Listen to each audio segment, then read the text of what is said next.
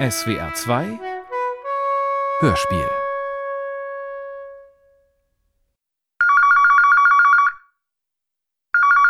Ja, Hörspielstudio 2? Grüß Gott, äh, hier spricht der Walter Schultheiß. Sie sind nicht zufällig der Regisseur. Doch, Soran Solomon. Worum geht's denn? Also der Felix Hubi, der hat da seine Autobiografie geschrieben, den Roman Heimatjahre. Also und Sie bringen doch das jetzt als Hörspiel. Herr Schultheiß, Ja? wollen Sie vielleicht mitmachen? Das wäre uns eine große Ehre. Mitmacher? Ich denkt, das Ding ist im Kasten. Ah, hören will ich. Uns fehlt noch der Konferencier. Das ist höllisch schwer am Ende mit den ganzen Namen. Wir haben keinen gescheiten Schwaben gefunden. Hallo, wenn's weiter nichts ist. Heimatjahre. Hörspiel in zwei Teilen nach dem autobiografischen Roman von Felix Hubi. Bearbeitung und Regie Zoran Solomon. Erster Teil. Es geht alles vorüber, es geht alles vorbei. Auf jeden Dezember folgt wieder ein Mai. Es geht alles vorüber, es geht alles vorbei. Auf jeden Dezember folgt wieder ein Mai. Für mich war es immer ein Traum, Schriftsteller zu werden. Ich habe schon meine Freizeit zum Teil damit verbracht, kleine Stücke zu schreiben, als ich noch ein Kind war, also Dialoge zu schreiben. Und es war für mich ein ungeheurer Reiz dieses Schreibens, mich zu versenken in diese Geschichten, die Figuren zu erfinden, die dann auch angefangen haben zu leben und Dinge zu machen, die ich im Grunde gar nicht erwartet hatte, so dass ich manchmal geschrieben habe, einfach um zu erfahren, wie es weitergeht. Es war für mich immer auch ein Rückzugsgebiet zu schreiben.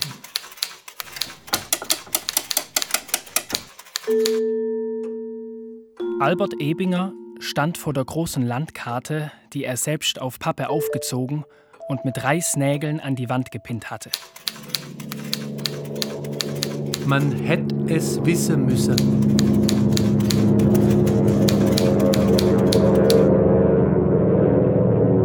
Ein roter Wollfaden, der sich in einer Zickzacklinie fast über die ganze Breite der Landschaften zog und immer dort die Richtung änderte, wo Ebinger eine Stecknadel gesetzt hatte, zeichnete den Verlauf der Front nach. Ja, Albert, jetzt sagst du mir, hätt's wissen müssen. Aber jetzt ist es zu spät. Wenigstens kommt der Russe nicht zu uns. Gerhard! Gerhard! Christian! Hanna! Wo ist der Gerhard? bin doch da. Und wo ist der Christian? Christian! Wo bist Da du? drunter ist er. Er schießt mit seinem Holzgewehr auf die Geht Flugzeuge. ihr in den Keller. Ich hol ihn. Kommet! Christian! Ich habe einen Treffer. Mama, ich habe einen Treffer. Dummer Bub. Komm, Ich habe doch einen Treffer. Das war nur Abenteuer, nur Abenteuer. Wir sind oft auch beim Nachbarn untergekrochen in seinem Kartoffelkeller. Wenn wieder Flieger gekommen sind, das alles war für mich ungeheuer spannend als Kind. Ich habe das gar nicht bedrückend erlebt, überhaupt nicht, sondern als Abenteuer. Es war ein warmer Frühlingstag. Die Birken am Rande des Schulhofs zeigten das erste Grün. 17 Männer, der jüngste 52, der älteste 74 Jahre alt, standen in einer Reihe, der größte ganz links, der kleinste auf dem rechten Flügel. Jeder hatte ein Gewehr auf dem Kolben abgestellt, direkt neben dem rechten Fuß. Albert Ebinger stand den Männern gegenüber. Lächerlich! Ich werd euch in keine letzte Schlacht führen. Dort drüber steht der Leiterwagen. Dort sammeln wir die Quer. Leute, für uns ist der Krieg vorbei. Sie kommen, Herr Ebinger. Abmarsch! Aber die Franzosen, mir lassen Sie nicht allein, Herr Ebinger. Abmarsch! Abmarsch, habe ich gesagt. Auf geht's, Abmarsch!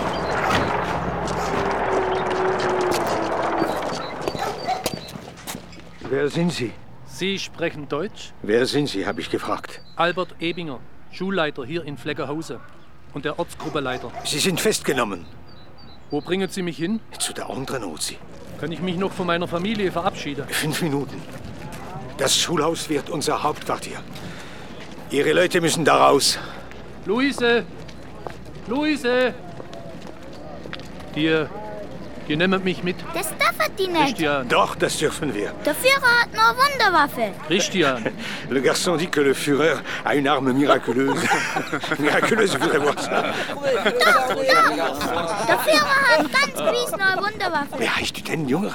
Ich sag dir nicht, wie ich heiße. Luise, ihr müsstet aus unserer Wohnung raus. Die richtet da ihr Hauptquartier ein. Und wo sollen wir hin? Geht zu Marie Häfner. Die ist allein mit ihrem Töchterle und hat genug Platz. Bekanntmachung! Bekanntmachung!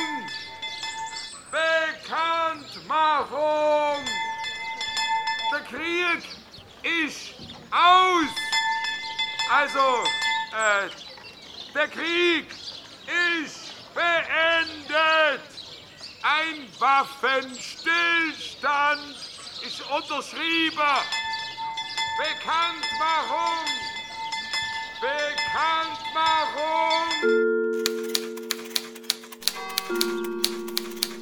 Zwar trug die Gegend zwischen Tübingen, Böblingen und Steinebronn den Namen Schönbuch, aber an dieser Stelle wuchsen nur hohe, schlanke Tannen dicht an dicht und bildeten eine grüne Mauer.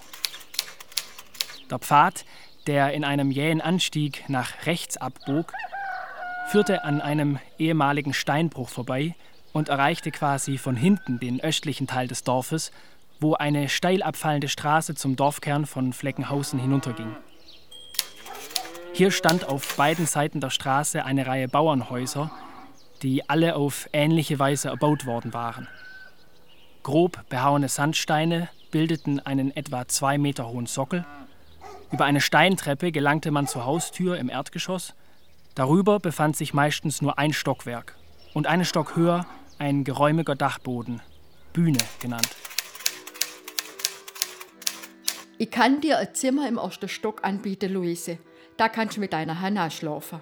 Es ist eigentlich das Schlafzimmer vom Anton und mir, aber seit er im Krieg ist, schlaf ich mit meiner Inge im Kinderzimmer. Die Buben, die können sich unterm Dach oben auf der Bühne einrichten. Dank dir, Marie. Das werde ich dir nie vergessen. Lass gut sein, Luise. Die Hanna und der Gerhard können dir beim Schaffen ein bisschen an die Hand gangen. Der Christian ist nur zu klein dafür. Der kann mit meiner Inge unsere Hinder füttern und Milch mit dem Leiterwägele in die Molkerei fahren. Die beide verstanden sich doch so gut. Auf jeden Fall kann ich dir ein bisschen helfen. Und falls dein Anton zurückkommt, suche ich uns sofort was anderes. Wenn er nicht gefallen ist.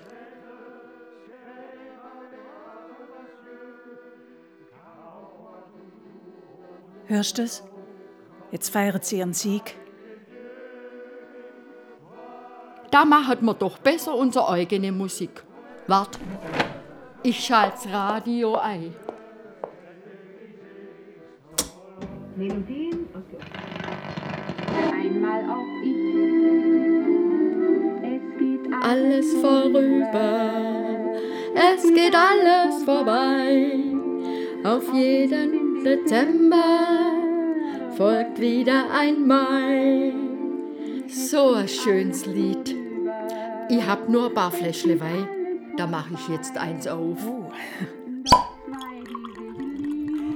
Jetzt sind wir alle beide Strohwitwe. Prost! Prost. Ah, aber du weißt wenigstens, wo dein Mann ist. Der Anton kommt auch wieder zurück. Ganz bestimmt. Kurz vor Weihnachten ist er noch einmal da gewesen. Ganz verändert hat er ausgesehen.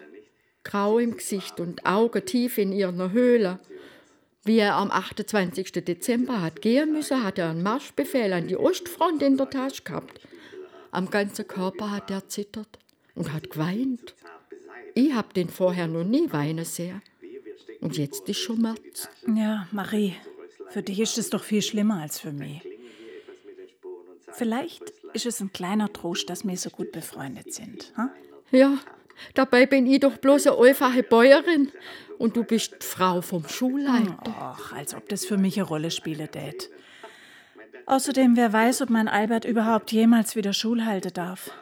Er hat sich doch viel zu weit mit den Nazis eingelassen. Wenn ich dran denk, wie mir dich alle beneidet haben damals, wie er sich in dich verliebt hat. Verliebt. Das hört sich schön an. Aber wenn einer seine Liebe nicht zeigen kann. Wie meinst du denn das? Ja, er war halt immer so weit weg. So, ich weiß auch nicht, wie ich sagen soll. So fremd. Ja, er oder mir, wir sind uns eigentlich immer fremd geblieben. Das könnte ich jetzt von meinem Anton und mir gar nicht sagen. Guck, da hätte ich viel mehr Grund, dich zu beneiden, Marie, als umgekehrt. Prost! Prost. Du wirst schon sehr. Alles wird wieder gut, Marie. Wie heißt es in dem Lied? Es geht alles vorüber. Es, Es geht alles vorbei. Auf jeden Dezember folgt wieder ein Mai.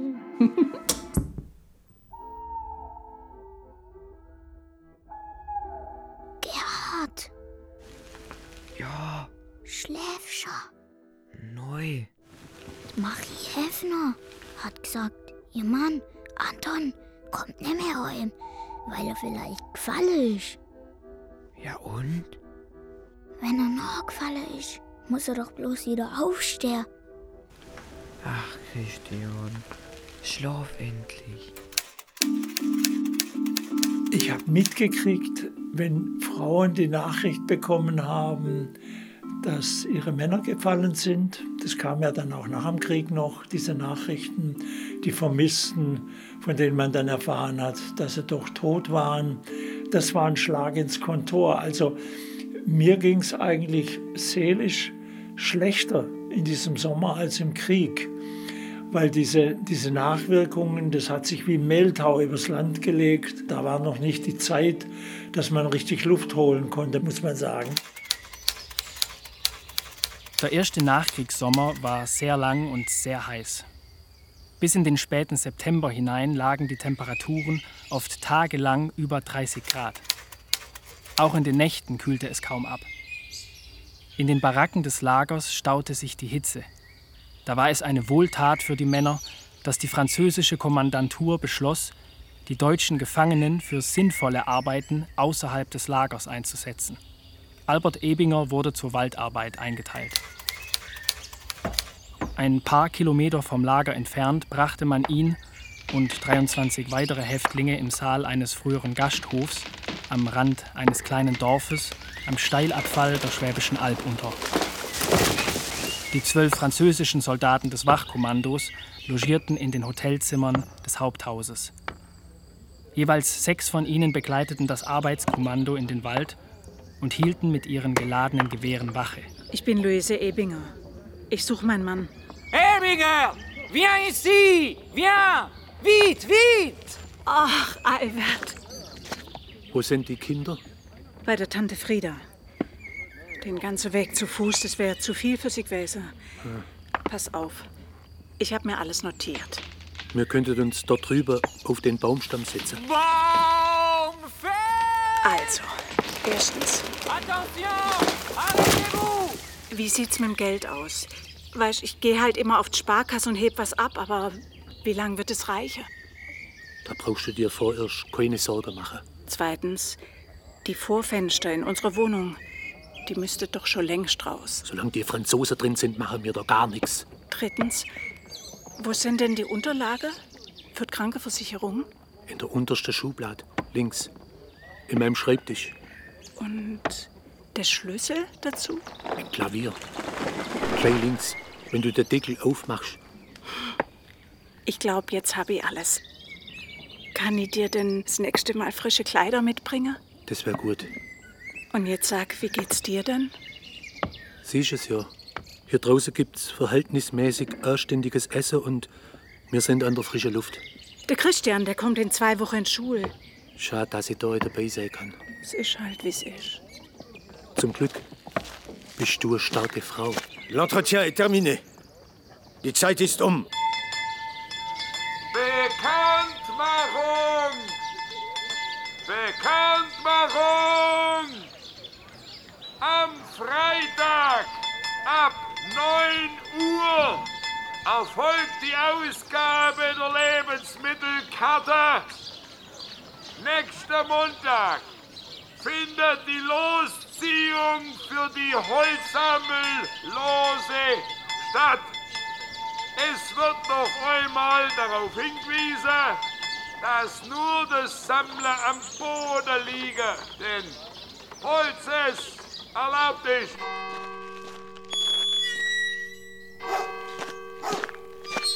Bonjour, Madame. Sind Sie Marie Heffner? Ja, die bin ich. Was gibt's? Wohnt Frau Luise Ebbinger bei Ihnen? Ja, vorübergehend. Sie ist mit den Kindern hinten im Garten. Tut Pflaume runter. Soll ich sie holen? Nein. Sagen Sie ihr nur, dass ihr die Wohnung im Schulhaus wieder zur Verfügung steht. Mein Kommando wird Fleckenhausen verlassen. Au revoir, Madame. Luise? Luise? Ja, was ist denn, Marie? Du darfst in deine Wohnung zurück. Da ist gerade einer von den Franzosen da gewesen.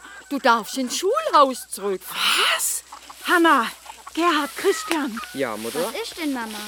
Wir dürfen in unsere Wohnung zurück. Kommt dann auch der Vater wieder heim? Das weiß ich nicht. Wo ist denn jetzt der Christian schon wieder? Christian! Christian! Ja, Mama. Wir dürfen wieder heim ins Schulhaus, Christian. Ich bleib aber noch eine Weile bei der Frau Häfner. Was? Ich muss doch die Henne füttern und mich ums Kälble kümmern. Du kannst ja auch jeden Tag vorbeikommen. Und nach dem Rechten sehr, Christian.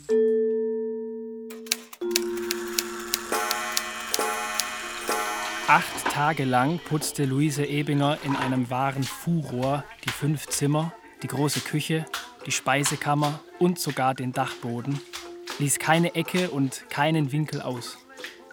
Weil es weder Seife noch Waschpulver gab, verwendete sie fast kochendes Wasser, sodass ihre Hände krebsrot aussahen, wenn sie sie aus dem Putzeimer zog.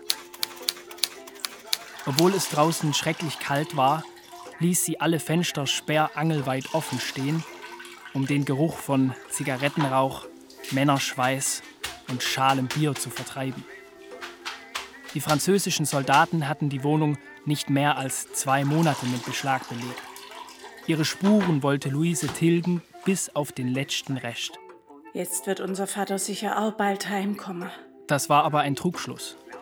Es sollte noch zwei Jahre dauern, bis Albert Ebinger aus dem Lager entlassen wurde. Bei anderen ging es schneller. Sogar bei manchen, die in russischer Kriegsgefangenschaft gewesen waren.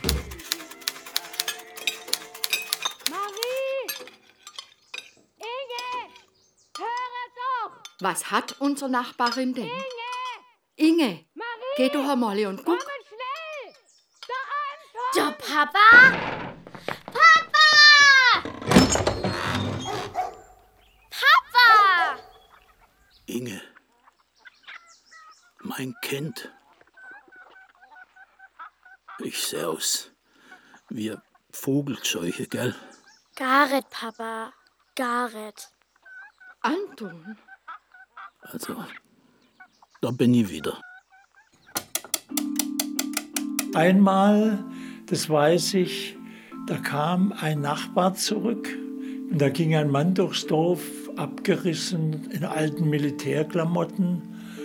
Und ich weiß nicht mehr genau, wann das war. Das muss kurz nach dem Krieg gewesen sein. Nachher hat sich herausgestellt, der hat sich durchgeschlagen selber. Und der ging durchs Dorf und ich habe ihn gesehen von unserer Wohnung oben im Schulhaus aus, wie er dann unten um die Kurve kam und dann den Berg hoch ging nach Hause.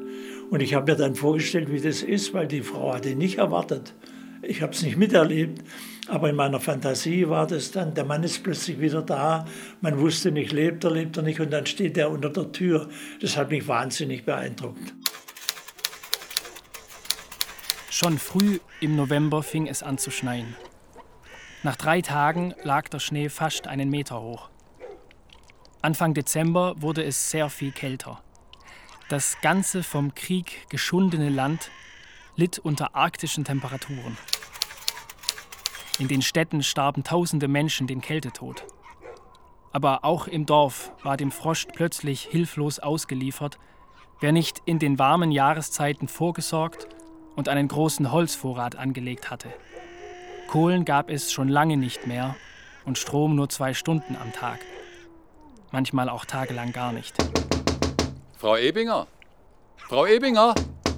Neue Karte von Ihrem Mann. Danke. Kinder! Kinder! Post vom Vater. Setzt euch nach. Lies doch. Also, liebe Luise, liebe Kinder. Sie machen mir keine Hoffnung. Niemand weiß, wie lange ich noch hier bleiben muss. Also kommt er doch nicht zu Weihnachten. Wo ist der Christian? Der macht mich wahnsinnig, der Bub. Er hat gesagt, er geht in den Wald. Was, bei der Kälte? Es wird bald dunkel. Christian! Ich komm ja schon, Mama. Wo hast du dich jetzt schon wieder rumtriebe? Ich hab einen riesigen Hirsch gesehen, ganz nah. Ich glaub, es ist ein 14-Ender gewesen. Er hat ganz traurig geguckt. Ich glaub, seine Kinder haben Hunger. Woher weißt du, dass der Kinder hat? Ich weiß es halt. Was steht auf der Karte? Kommt der Papa heim?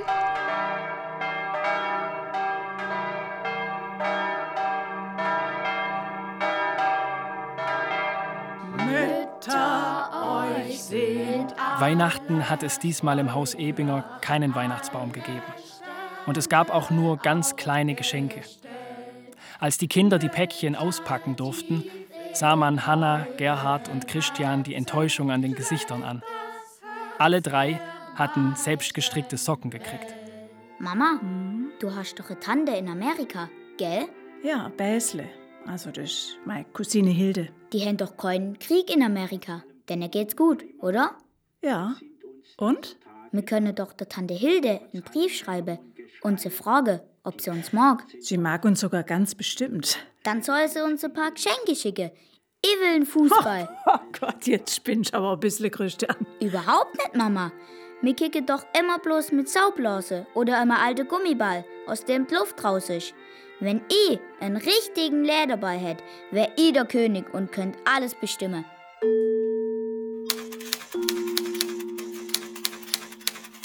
Auch der Jahrhundertwinter 1946-47 ging zu Ende. Anfang März verschwanden die letzten Schneeflecken auf den Feldern und die Eisränder an den Bächen lösten sich im schnell dahinfließenden Wasser auf. Marie! Oh je, Luise. Komm rein! Was ist denn? Wie siehst denn du aus? Wie ist Kätzle am Bauch? Bist du krank? Viel schlimmer. Jetzt sag bloß. Der Anton geht fremd. Was? Das glaube ich nicht. Doch, er betrügt mich. Das kann ich mir beim besten Willen nicht vorstellen. Ich hab schon eine ganze Weile befürchtet. Als Frau spürt man so etwas. Aber dann habe ich mir auch immer wieder gesagt, ich bild mir vielleicht was all. Ja, so wird's sein. Hat er ist doch gerade erst aus Russland heimgekommen. Gestern war er bei ihr im Gartenhäusle. Bei wem? Bei der Katrin Lubinger. Bei der Katrin? Deiner nächsten Nachbarin? Eigentlich hat er aufs Feld wollen. Aber er hat unseren Gaul am Zaun von ihrem Grundstückle anbunden mhm. und ist mit ihrer verschwunden. Und man hat von draußen deutlich gehört, was drinnen passiert ist. Sagt wer? Die Christine Lauer. Sie ist mit ihrem Fahrrad vorbeigekommen. Ja, und die hat's dir natürlich brühwarm erzählen müssen. Ja, heute Morgen, wie ich gerade beim Metzger einkauft hab.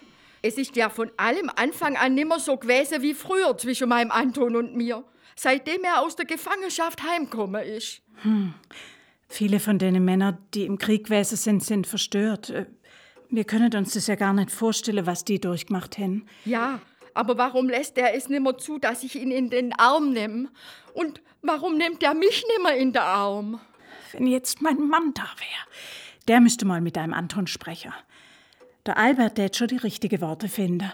Ja, er hat immer gewusst, was zu tun ist, der Albert.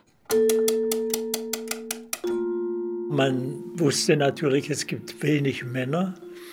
Und man wusste im Dorf auch von Frauen, von einigen Frauen, die man Mannstoll nannte, die also versucht haben, um jeden Preis einen Kerl zu bekommen. Die anderen waren die, die also ihr Leid ein bisschen vor sich hergetragen haben und auch eine besondere Position hatten, weil sie Kriegerwitwen waren.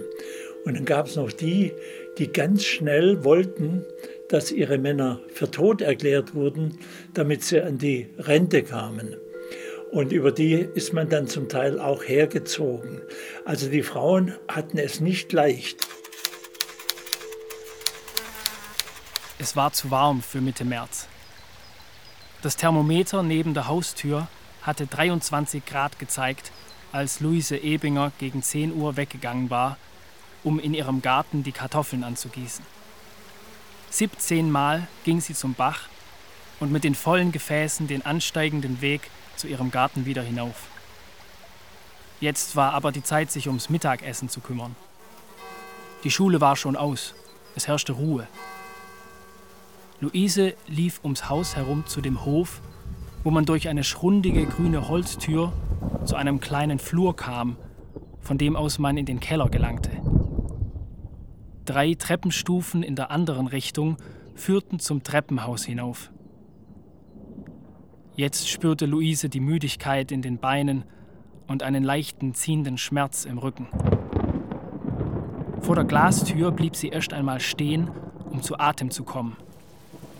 Sie kramte in ihrer Schürzentasche nach dem Schlüssel und als sie aufschließen wollte, bemerkte sie, dass die Wohnungstür nur angelehnt war. Die Tür zur Küche stand offen.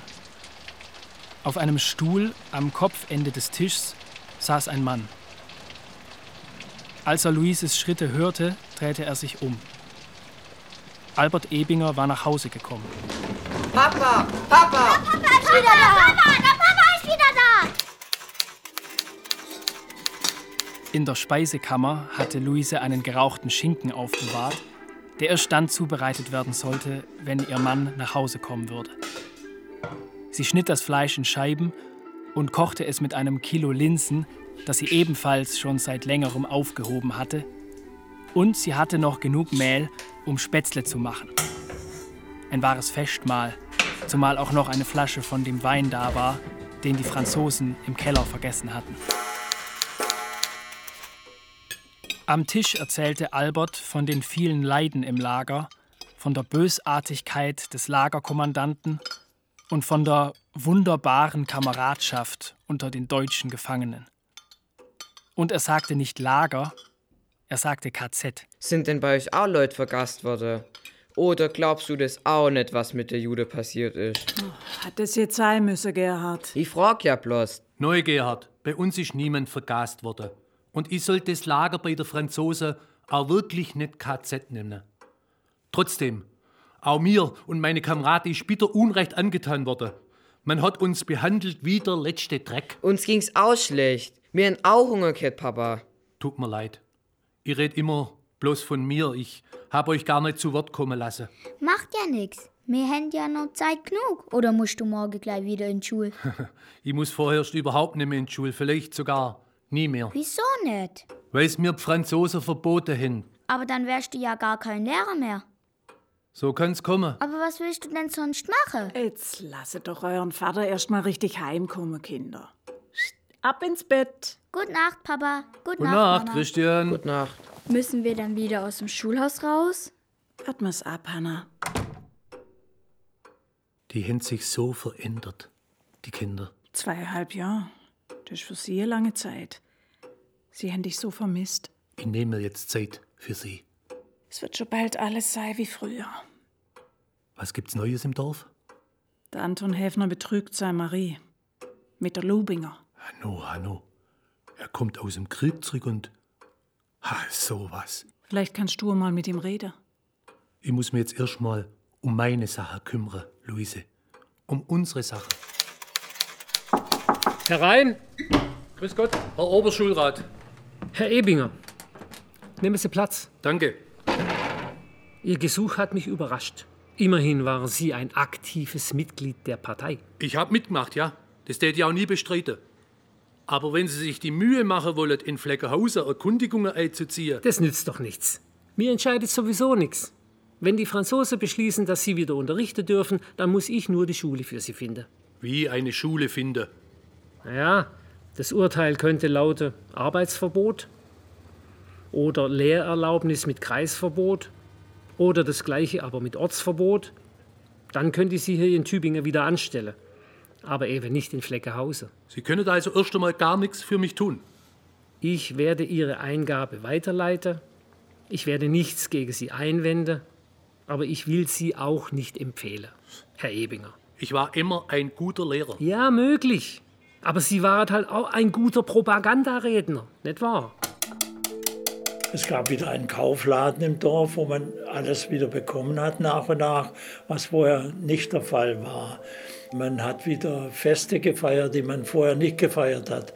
Also ich kann mich erinnern, wie man bei uns den Tisch ausgezogen hat und dann kam die ganze Familie angereist und man hat große Feste gefeiert. Das war so und auf den Straßen waren plötzlich wieder Fahrzeuge und so. Also so nach und nach hat sich das Leben normalisiert, ohne dass man das jetzt im Detail wahrgenommen hätte. Man ist wieder ins Kino gegangen. Bei uns äh, hat man das organisiert vom Dorf aus mit einem Lastwagen, auf dem die Leute dann nach Tübingen gefahren sind. Also so ging das Schritt um Schritt. Drei Jahre nach Kriegsende gab es immer noch Hunger vor allem in Großstädten. Und in vielen Häusern war es noch kalt im Winter. Aber die Leute wollten immer mehr als bloß überleben. Manche waren besonders unternehmerisch und erfinderisch. So hat der Holzhändler Gottlieb Schätzle irgendwo billig einen Lastwagen gekauft und ihn auf Holzvergaserbetrieb umgestellt. In einem riesigen Kessel direkt hinter dem Führerhaus wurden kleine Stücke Brennholz mit Sägespänen vermischt und in einer Hitze von über 1000 Grad Celsius unter wenig Luftzufuhr zu Holzkohle verbrannt. Das dabei entstehende Gas trieb die Kolben des Motors an. Dann hat der findige Herr Schätzle eines Tages zwei Bänke auf die Ladefläche geschraubt und so ist aus einem Lastwagen für Holz quasi ein Bus für Fahrgäste geworden.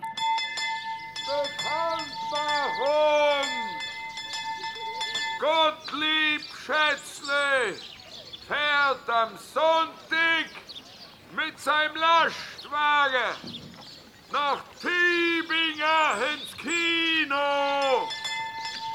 Abfahrt 13 Uhr im Schulhof. Kostet Mark 20 für Fahrt und Kino! Bekanntmachung! Bekanntmachung! Da kommt der Schätzle mit seinem Omnibus. Die Frau hat sich ganz schön rausputzt. Da sind noch gar keine Männer da. Außer dem Schätzle. Die Christine Lauer hat sogar Seidestrumpf. Die hat sich Nord mit dem Stift auf die Wade gemalt.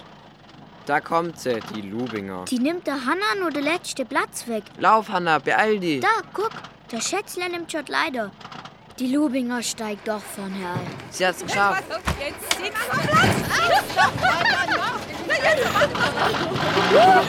Wenn bei Capri die rote Sonne im Meer versinkt und vom Himmel die goldene Sicherheit blinkt, ziehen die Fischer mit ihren Booten auf ihr hinaus. Christian, Gerhard, kommet runter. Die Hanna ist wieder da. Verzähl, was habt ihr gesehen im Kino? Baron Münchhausen, ein Farbfilm. Ich will auch mal ins Kino. Ja, wir gehen bald alle ins Kino. Aber jetzt lass halt mal Hanna erzählen. Der Baron Münchhausen, der ist zum Beispiel an den russischen Hof geschickt worden, wo damals die Zarin Katharina die Große regiert hat. Die verliebt sich sogar in ihn. War er hübsch, der Baron? Du weißt doch, wie gut der Hans Albers aussieht. Und wie ist es mit der Lubinger und dem Schätzle gange? Was soll denn das jetzt, Christian? Wie gewünscht. Ehrlich? Ich verstehe kein Wort. Wa- wa- Was schwätzet ihr denn da? Sie ist zu ihm ins Führerhaus gestiegen und von da aus sind die die ganze Zeit beieinander blieben. Die haben jetzt wirklich was miteinander, der Schätzle und die Lubinger. Noch einmal, was schwätzet ihr denn da? Also, das war so, Mama. Wie wir gehört haben, dass der Schätzle die Leute nach Tübingen ins Kino fährt, haben wir einen Plan gemacht. Die Hanna hat der Frau Lubinger erzählt, der Schätzle, also der wollte, dass sie unbedingt mit ins Kino fährt und er tät sogar den Platz im Führerhaus für sie frei halte. Alle andere hätten ja auf den Bank auf der Ladfläche von seinem Laster sitzen müssen. Und der Gerhard hat dem Schätzle gesagt, die Frau Lubinger hat gesagt, wenn sie neben ihm im Führerhaus sitzen könnt, der sie ihm sogar was drauf zahlen. Und das, wenn ihr euch alles ausdenkt? Das ist ja wie eine Intrige im Film. Aber es hat funktioniert. Sie sind gemeinsam im Führerhaus gefahren, nach Tübingen und zurück. Und am Ende auch noch heim zur Lubinger. Ich glaub, die Marie Heffner kann aufatmen. Und dem Schätzle tut's auch gut. Der ist ja schon ewig allein. Ich glaub's ja nicht. Meine Kinder. Und weißt, wem seine Idee das war? Woher soll ich das wissen? Das war die Idee vom Christian. Vom Christian? Das ist mir eingefallen, wo ihr neulich ein Opa im Radio gehört habt. Im Neckartal in einem kleinen Städtchen.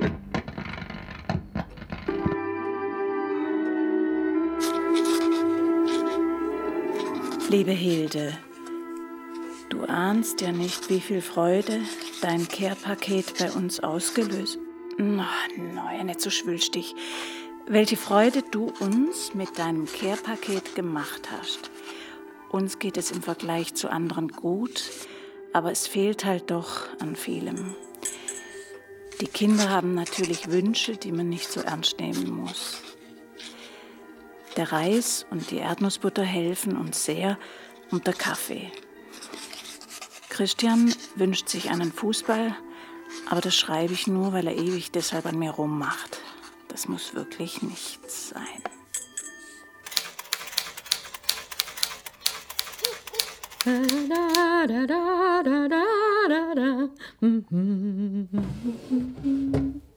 Anton, Ja, Marie, da, was ist das? das ist doch ein Buch. Was soll ich mit meinem Buch? Der Inge vorlesen, damit sie besser einschläft. Also, ich weiß nicht. Aber ich. Hast nicht gesagt, du willst dich ein bisschen um sie kümmern? Inge, Ja, Papa? Ich soll. Ich täte gern vom Eischlafen was vorlesen. Prima. Eva und ihr kleiner Hund Hanni. Hannibal. Hannibal hatten gerade das Haus verlassen, als sich schwere, dunkle Gewitterwolken vom Westen her über das Dorf schoben. Lass mich doch lesen. Nein, nein, ich lese. Erste schwere Regentropfen fielen. Eva lief schneller und immer schneller. Ein greller, heller Blitz schoss aus dem Ge... Was? Gewölk.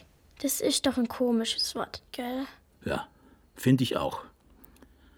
Hannibal drängte sich ängstlich gegen die Beine des Mädchens. Eva versuchte, ihren vierbeinigen Freund zu beruhigen. Inge? Du, Papa, warum ist denn die Mama jetzt immer noch so traurig? Das geht jetzt vorbei. Ist das auch wahr? Ich verspreche dir's. Und jetzt schlaf. Arbeit ist das Zentrale. Im Pietismus ist es ja so, das beste Beispiel sind die vielen Treppen in Stuttgart, die ein Bild von Pietismus sind.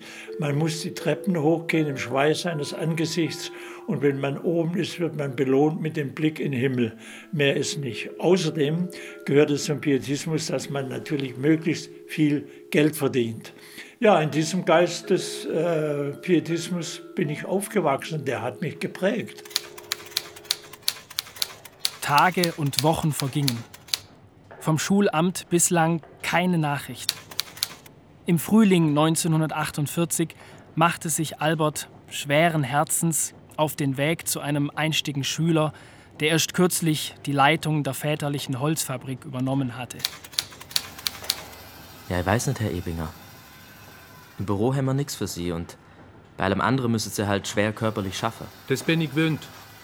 Ich habe zwei Jahre lang im Lager bei den Franzosen im Wald geschafft. Trotzdem, das fällt mir schwer, mir meinen eigenen Lehrer als Holzarbeiter vorzustellen. Ich darf aber nicht mehr als Lehrer schaffen. Eines Tages vielleicht, aber vorerst nicht. Ihr Nachbar, der Sonnewirt, der schafft doch bei uns als LKW-Fahrer. Sein Beifahrer will schon lang lieber ins Sägwerk. Könnte sie sich vorstellen, Was müsst ihr denn da machen? Ich tät ja bestimmt nicht bloß mitfahren. neu, sie müsstet natürlich auch beim Auf- und Ablade helfen. Wäret sie mit einem Stundenlohn von 90 Pfennig einverstanden? Ja. Ja, natürlich. Das ist wirklich großzügig für einen ungelernten Hilfsarbeiter. Es ist ja sicher bloß vorübergehend. bis er halt wieder Schul halten dürfet. Darauf kann ich nur hoffen. Die Industrialisierung machte schnelle Fortschritte. In Sindelfingen war Daimler-Benz, später dann auch IBM. Und es fuhr eine kleine Bahn, deren Endbahnhof in unserem Heimatdorf war. Die fuhr nach Sindelfingen und Böblingen. Und da fuhren die Daimler-Arbeiter. Und wer Daimler-Arbeiter war, der gehörte zum Adel der Arbeiterschaft.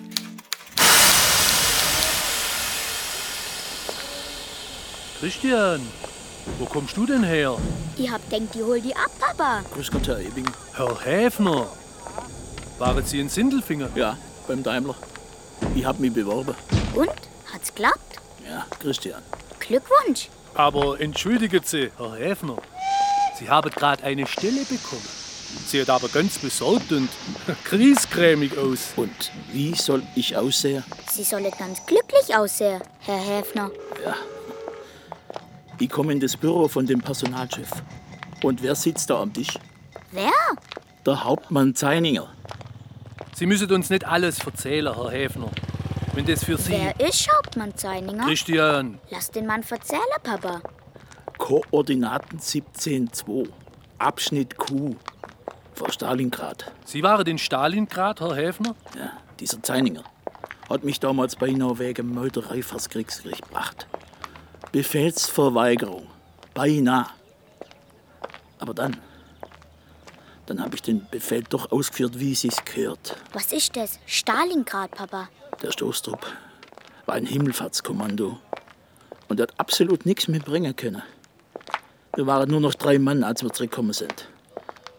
Neun Mann sind gefallen. Und es hat der befohlen. Dieser Zeininger. Entschuldigen Sie, dass ich überhaupt frage. Was ist ein Himmelfahrtskommando? Hat er Sie erkannt?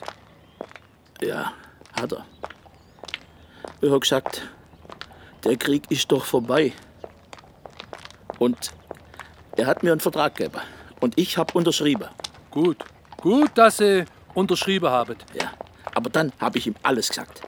Alles, was ich von ihm halt und alles, was mir am Herzen liegt.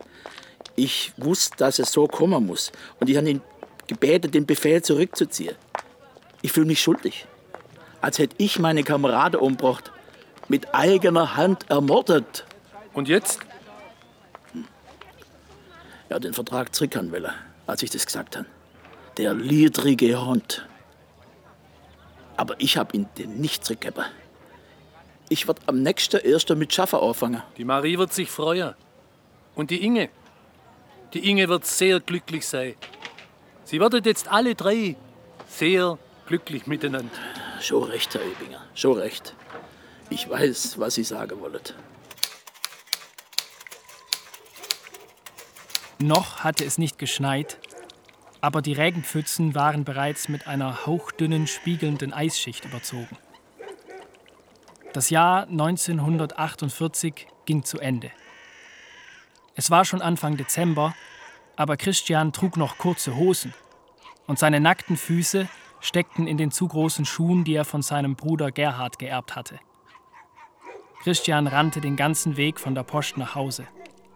Die Last auf seiner Schulter drückte ihn fast zu Boden. Aber er hielt nicht an, um zu verschnaufen. Mama, Gerhard, Hanna, ein Paket aus Amerika von der Tante Hilde. Zeige Gib mal, her. lass her. Langsam, langsam, Ruhe. Mein Ball, mein Ball, mein Ball, mein Ball. Kannst du nicht warten? Die hole Pump. Hier, zwei Jacke, zwei neue Jacke. Das das Schulkittel für euren Vater. Guck mal, die Schuhe. Die passen mir. Die sind ja nur wie neu. Oh, Erdnussbutter, äh, Schokolade.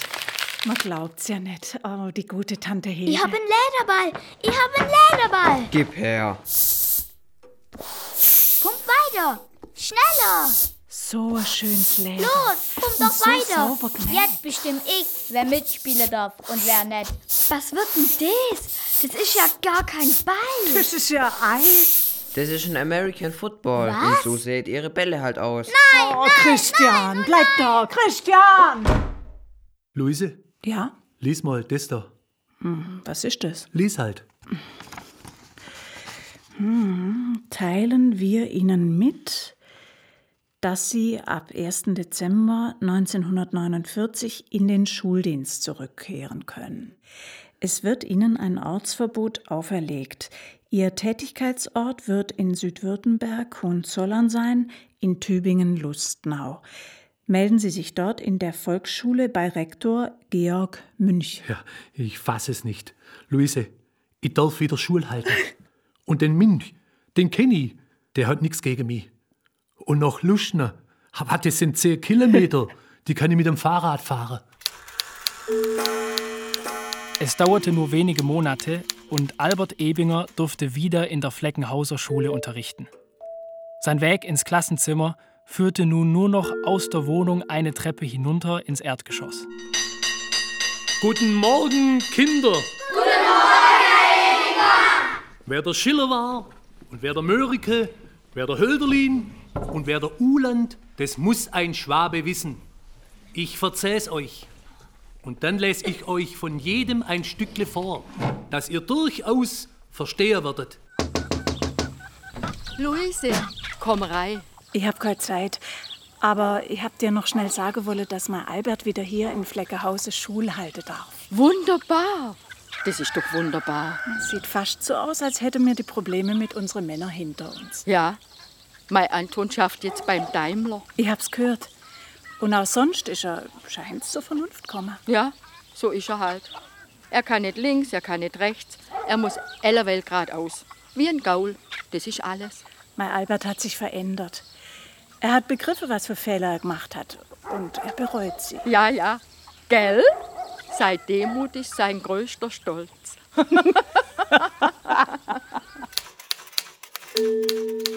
Erste Sonnentage überzogen das Land. Die Aufnahmeprüfung ins Gymnasium stand an. Ab 1. April sollte Christian in die höhere Schule nach Tübingen kommen. Vorausgesetzt, er würde die Prüfung bestehen. Er wird's schon schaffen.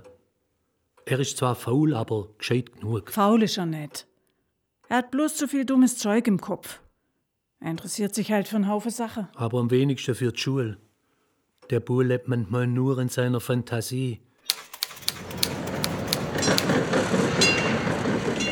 Christian bestand die Aufnahmeprüfung ins Gymnasium. Hanna hatte sich als Geschenk dafür etwas Besonderes ausgedacht. Sie war in der Zwischenzeit 16 geworden. Sie lud ihren kleinen Bruder zu seinem ersten Opernbesuch ein. Mit dem Bus fuhren sie nach Stuttgart und gingen vom Busbahnhof durch den Schlossgarten zum großen Haus. Menschenskind, das sind ja vielleicht Treppe. Aber dahinter ist ja alles kaputt.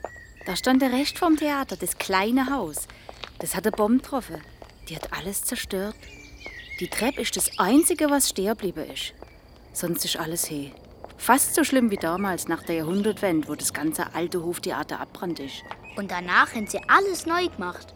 Ja, sogar umpflanzt, wegen der Größe. Das hat ja gar nicht hinpasst, das schönste Theater der Welt. Siehst ja. Los, komm her. Hier sind unsere Plätze. Was? So weit vorne? Genau. Wir sitzen in der Orchestersessel. Ganz vornehm. Und das schenkst du mir alles bloß, weil ich die Aufnahmeprüfung bestanden habe. Die war doch ob vielleicht. Du Angeber. Ja, Bub, kannst du denn überhaupt etwas sehen? Leider kann ich mich nicht nur kleiner machen. Ich kann zwischen Ihnen und dem Mann durchgucken. Wie alt bist du denn? Zehn Jahre. Bald schon elf. Ich gehe aufs Gymnasium. Hier in Stuttgart? Neu. In Tübingen. Wir wohnen in Fleckehause. Ich fahre jeden Tag mit dem Bus. Ja, und wie heißt du? Christian. Ebinger. In deinem Alter bin ich auch zum ersten Mal in die Oper gegangen. Und ich bin nie wieder losgekommen von der Oper. Es geht los.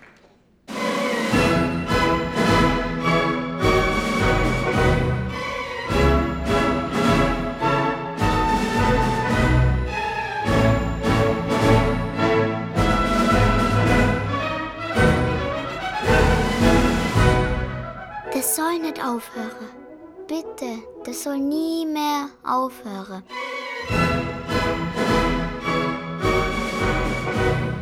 Heimatjahre. Hörspiel in zwei Teilen nach dem autobiografischen Roman von Felix Hubi. Erster Teil. Es sind gesprochen Christian und Erzähler Konstantin Betz. Christian als Kind Luca Schmidt. Luise Renate Winkler. Albert Berthold Biesinger. Außerdem sind dabei gewesen Isabel Demey, Joscha Eisen, Mario Fuchs, Bernd Knann, Peter Höfermeier, Jana Horstmann, John Grohl, Ida Ott, Jaron Pfeiffer, Wolfgang Rhein, Luke Schillinger, Rosalie Straub, Annika Welder, Udo Zindel, der Felix Hubi und ich, der Walter Schultheiß. Ton und Technik Wolfgang Rhein und Bettina Krohl. Regieassistenz Konstanze Renner. Besetzung Silvia Böttcher. Musik Disi Grisch. Hörspielbearbeitung und Regie Zoran Solomon. Das war eine Produktion vom Südwestrundfunk aus dem Jahr 2020. Redaktion und Dramaturgie Uta Maria Heim. Walter Heidenei. Ja, Menschenskind, der Hubi. Das hast können so ein Haufen Persönlichkeiten hinten aus. Und du hast immer am Schluss letzte Wort. Das letzte Wort? Ja, aber Pfeiferdeckel, wo du mir jetzt gerade noch so angeschickt ums Eck kommst. Ach, dass du wieder dabei bist, das gefällt mir. Das kannst du beim zweiten Teil nur mal machen. Ja, wenn's weiter nichts ist. Also so. Und jetzt, Tobi, jetzt sagst du am Ende einfach mal gar nichts.